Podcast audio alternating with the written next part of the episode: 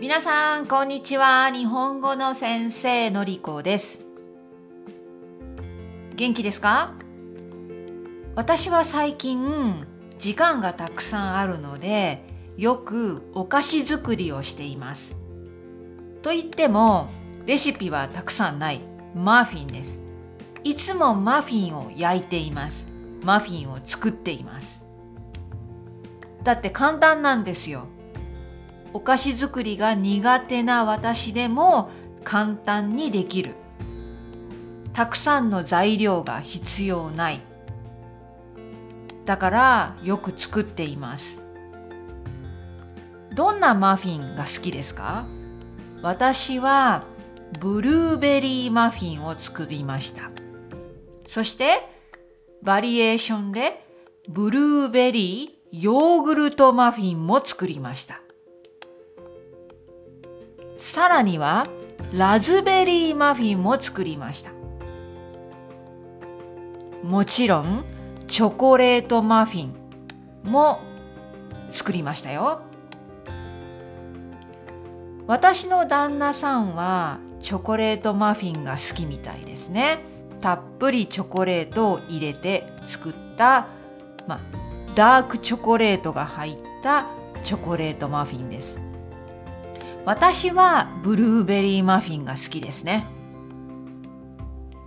ブルーベリーが好きなのでたくさん入れて作りました。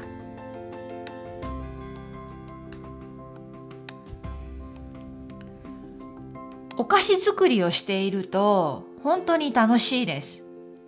心がちょっとほっとする。うん。ストレスがあってもその時はうん、ほっとしてリラックスできますね。これは新しい発見でした。やってみると結構楽しかったお菓子作りです。でもマフィンしか作っていない。そこで今日は面白い表現を紹介します。バカの一つ覚え。バカの一つ覚え。私はマフィンを毎日のように作っています。たくさん作っています。バカの一つ覚えなんですね。聞いたことがありますか？バカ。これわかりますね。stupid バカ。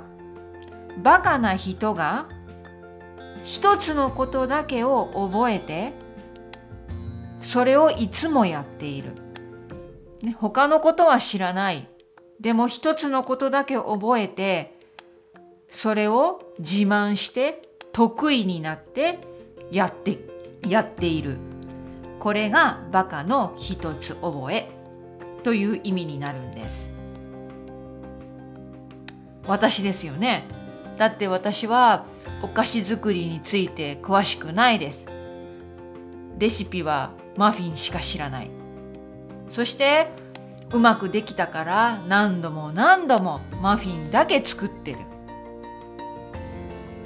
バカの一つ覚えみたいでしょ？ね、この言い方面白いです。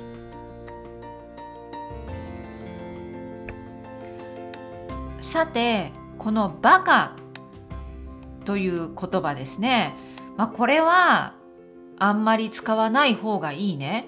もちろん仲のいい友達同士家族同士でね、えー、冗談で言うことはできるかもしれないけれども、ね、これは相手を傷つける言い方ですから、ね、あまり使わない方がいいと思います。まあ、使う場面に気をつけましょうっていうことかな。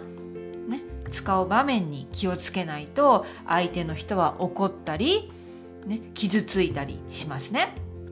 そしてバカの一つ覚えっていうのもまあ相手をバカにする侮辱する言い方です。だってその人は同じことを何度も何度も繰り返す、ね、じゃあちょっと例文を言ってみましょうか、えー、何かじゃあ歌をね歌いますね。一つの歌ばっかりずっと歌ってる。